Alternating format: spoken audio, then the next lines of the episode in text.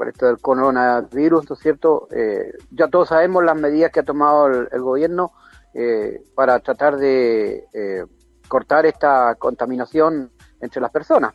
Y bueno, y entendible, se tienen que tomar las medidas, pero las medidas, ¿no es cierto?, traen consecuencias con los distintos gremios de la sociedad chilena. Claro.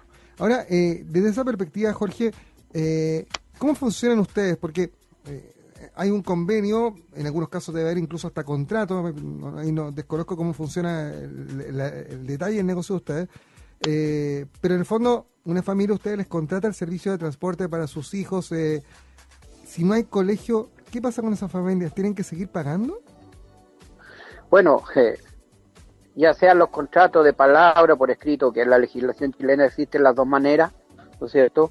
Eh, un contrato de palabra se puede acreditar, si usted hablando eh, en, estricto rigor, eh, en un tribunal se puede, eh, se puede acreditar, pero no es el tema ese. Aquí es un tema de conciencia. otros son por escrito, ¿no es cierto? Se entrega la boleta. Bueno, en este momento, el mes de abril, no se han recibido pagos. ni los apoderados tampoco se han preocupado de llamar, tío, ¿qué vamos a hacer? ¿Cómo vamos a quedar? Lleguemos a un acuerdo o llegar a un acuerdo, ¿no es cierto? Que nosotros entendemos también que muchos hogares eh, a lo mejor eh, hasta se quedó cesante el que, el, el, el, que sostiene el hogar. Eh, bueno, en esos casos nadie va a cobrar. Ahora, en, en, en, el sentido de que quien pueda, ¿no es cierto? Yo le hago un llamado de aquí, quien pueda, acuérdense de ese tío, de esa tía, de ese tío que muchas veces usted le pidió no lo deje aquí, déjelo en otro lugar, donde mi mamá, donde la abuela, donde el tío, donde la vecina de más allá, espéreme que yo voy en camino, ¿no es cierto? Eh, y que este tío, estos tíos y tías están pasando las mismas necesidades o a lo mejor mayor que las de aquellos padres. Ahora, bueno, pero el tema es que el tema es que eh, no se ha podido cobrar. Eh, nosotros como organización gremial nacional y regional hemos hecho unos petitorios al, a, las autoridades eh, que le voy a contar un ratito más cuando si se da la coyuntura. Ahora, eh, Jorge, eh, estamos conversando con Jorge Klenner, presidente de la Federación de Transporte Escolar de la región de los lagos. Jorge, desde esa perspectiva, en el normal de, en el normal de las cosas, ¿ustedes reciben algún tipo de subsidio, algún tipo de ayuda por parte del Estado? Por ejemplo, los micreros reciben el subsidio que no les gusta, dicen que es poco, pero reciben el subsidio de transporte escolar. ¿Ustedes reciben algún tipo de subsidio de ayuda? Absolutamente nada. Nosotros somos considerados eh, servicio de transporte privado remunerado independiente 100%. Entonces, eh, la calificación tampoco por no ser... Porque mire, aquí hay juego de palabras y de la estructura que lo que es el transporte. El transporte público de pasajeros que se llama también un transporte que es privado. Es, es, las máquinas son de privados.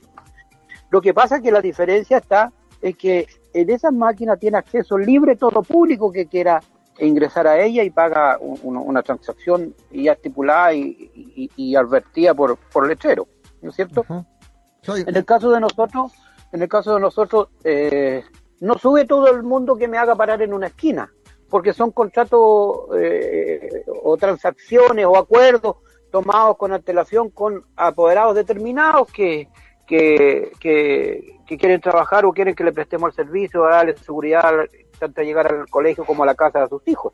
Entonces, esa es una diferencia, eso es lo que se diferencia, pero pero las dos partes son son son, son, de, de privados las máquinas. No hay usted, no, hay máquinas estatales aquí.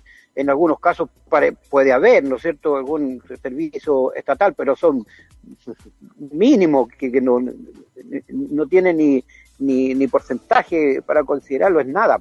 Eh, pero en el, propio, el, general de todo el transporte es privado, todo es privado, solo que hay un juego de palabras y una estructura que libre acceso al público. Y nosotros no es libre acceso al público, sino que concertado ya con apoderados, ¿no es cierto?, o, establecimientos educacionales, escuelas que contratan este servicio para entregar un mejor, entregar ese servicio y, y también asegurar la mayor eh, participación de asistencia a clase de, su, de sus alumnos.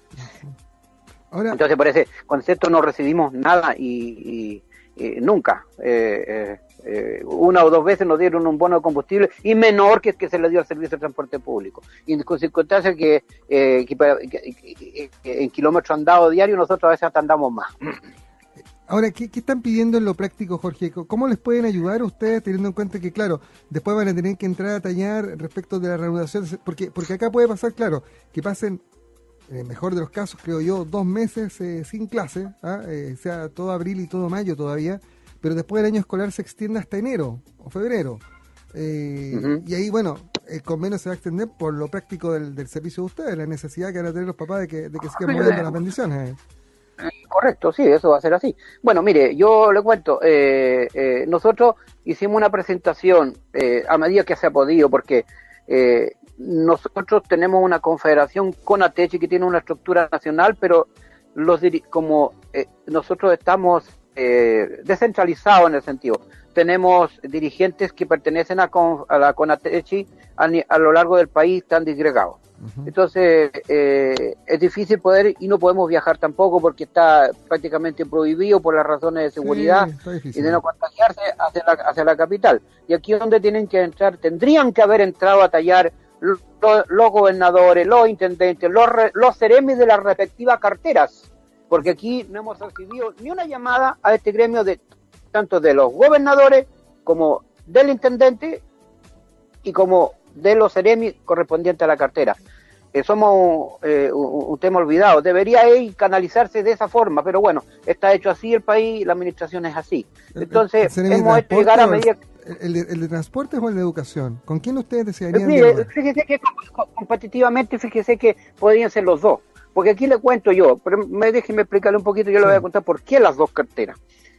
hemos hecho llegar los oficios correspondientes al Ministerio de Hacienda, Economía y, Ministerio de Transporte, para que nos consideren. Nosotros lo que estamos pidiendo, eh, eh, eh, primero que nada, que los bancos puedan, porque aquí nos encontramos con una, situación de endeudamiento, no por, por lujo, sino que por renovación de parques, ¿no es cierto? Compra de máquinas, unas recién compradas, que no hayan pagado ninguna cuota, que podamos, se, se cree una normativa, una ley, que podamos congelar cuota y pagarla al final.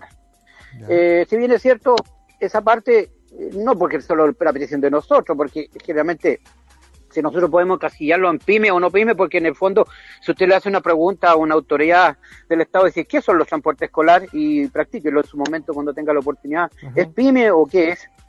No sé si le va a poder contestar qué es lo que somos. Pero bueno, dejémoslo como pyme, eh, como, como manera de, de, poder entender. Cumplen como mucho, con mucho los requisitos de una pyme. Si no todos. Claro, cumplimos con muchos requisitos, pero solo que no es producto, el, producto que nosotros tenemos una prestación de servicio, ¿no es cierto? Que, que se diferencia con una pyme que pueda tener un, taller manufacturero de, no sé, de, un, de, fabricación de piezas, torneros, fresadores, qué sé yo, que eso, fabrica una cosa, eh, no sé, calentadores, infinidad de cosas que se pueden hacer que son, que son catalogados como pymes. Entonces, eh, el Banco del Estado ha tomado eh, razón, pero no todos tienen cuentas con el Banco del Estado. Mm. La banca privada ha sido mezquina, totalmente mezquina. No puede ser que se aproveche la coyuntura y decir, mire, yo sí, pero este crédito yo se lo tengo que fundir en otro, pero le doy tres meses. Pero, eh, resulta que yo tenía, me quedan 22 cuotas por pagar y me lo transforma en 36, por ejemplo. Claro. Eh, las, las, financieras automotrices, algunas no no, no, no, no han accedido, no, lo único que quieren es la cuota. La cuota no está. La gente no ha recibido ingresos, por lo tanto la cuota no existe. No hay. Una preocupación que debilita a la sociedad. La sociedad eh, eh, débil emocionalmente es más, tiene más factibilidad que se pueda infectar. Además, porque un cuerpo eh, preocupado, un cerebro preocupado, elimina defensas. O sea, pierde defensa. Entonces, el otro punto que hemos, le hemos pedido, ¿no es cierto?, es que se nos pudiera entregar un bono eh, para subsistir. Eh, eh, también se tiró, salieron otras ayudas, ¿no es cierto? Que usted puede, en un segmento de la población, puede aplazar los pagos de los servicios básicos, luz, agua, cable, ¿no es cierto? Nosotros nos calificamos en ese tramo. Nos calificamos en ese tramo, por lo tanto eh, somos considerados de mayores ingresos, eh, no tenemos beneficio con eso. Tampoco nos iba a ser gratis, al final lo vamos a pagar. Eh, y pedir un bono de subsistencia, porque eh, aquí hay gente que tiene, que para, lo de los bancos, lo, se hace una política porque ya tiene una medida, nosotros no la, no la lo del discurso del presidente de la República hoy día de la mañana, no estamos considerados tampoco, se dice que seguramente en el próximo sí, pero los días pasan y la gente ya eh, está, están venciendo lo, lo, lo, los compromisos bancarios o de financieras. Entonces, eh, eso de los bancos quizás lo podemos arreglar, eh, siendo frío y calculador. Bueno, no va a venir ningún embargo en estos días de aquí hasta que hasta que hasta que se solucione este problema y ya veremos cómo lo hacemos. Eh, pero comida no hay, ya se está terminando. Eh, los dineros recibidos con los, con los cobros desde de marzo fueron utilizados. Eh, queda muy poco en, la, en las chaucheras. Eh, entonces, eh, es un gran problema. Nosotros estamos pidiendo un bono, en lo posible, ¿no es cierto?, alrededor de 300, 350 mil pesos eh, por mes, ¿no es cierto? Y no es ser fresco, no tenemos. Porque aquí pasan dos cosas. ¿Aló? Sí, lo estamos escuchando atentamente. No, he querido, no he querido interrumpirlo. Pasan, porque... pasan, pasan, pasan, dos cosas. O, o, nos morimos de hambre o nos morimos del coronavirus, porque eh, si tenemos que salir a la calle vamos a tener que salir a tratar de innovar o buscar una, una alguna cosa hacer recursos. O irme a la, a la comuna donde no, no tengo, no tengo eh, cuarentena total, por el caso de Osorno. Pero eh, también hay otras comunas que no, si bien es cierto, no tienen la cuarentena, pero también tienen la problemática porque tampoco tiene dónde encajar una máquina de transporte escolar. Ah, el mismo servicio de transporte público está, está disminuido. Sí. Es, es, muy poca la frecuencia porque no hay gente. Entonces, no tenemos cómo innovarlo. Salir a vender, eh, no sé, verdura. No. ¿Sería posible? ¿A dónde? Nosotros acá no. Eh, todos son mercados ya copados por los quienes se dedican a ello. Entonces, eh, apelamos aquí a través de estos de los medios al gobierno que por favor nos escuchen, que los seremis correspondientes, los intendentes, los gobernadores se acerquen a los dirigentes, los dirigentes existen, las instituciones criminales están. En el caso de Sorno estamos guardaditos, en el caso de Puerto Montt, ellos pueden salir a la calle, pero existen en la región, y así sucesivamente en todas las regiones. Entonces ese es el llamado que hacemos, por eso hemos mandado un, un, una declaración, una declaración pública exponiendo nuestros casos y ustedes que han tenido la deferencia de llamar, ¿no es cierto?, y preguntar realmente qué es lo que está pasando.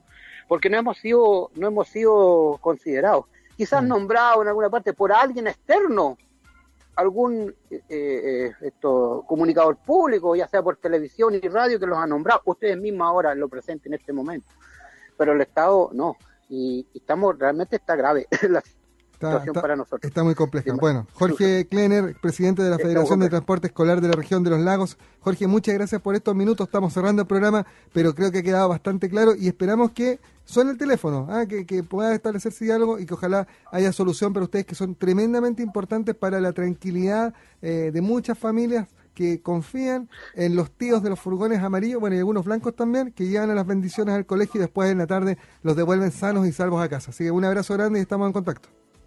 Bueno, muchísimas gracias, Juan, que estén bien. Y un mensaje aquí eh, a las autoridades. El, en lo personal, mi, mi, número como dirigente, mi correo como dirigente, la Seremi de Transporte lo tiene.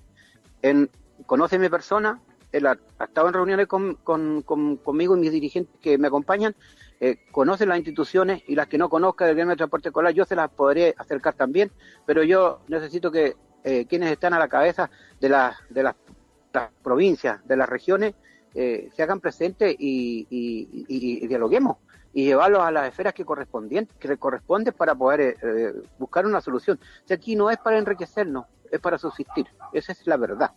Okay. Esa es la verdad. Muchas gracias, Jorge. Un abrazo. Bueno, chao. gracias a ustedes. Chao, chao.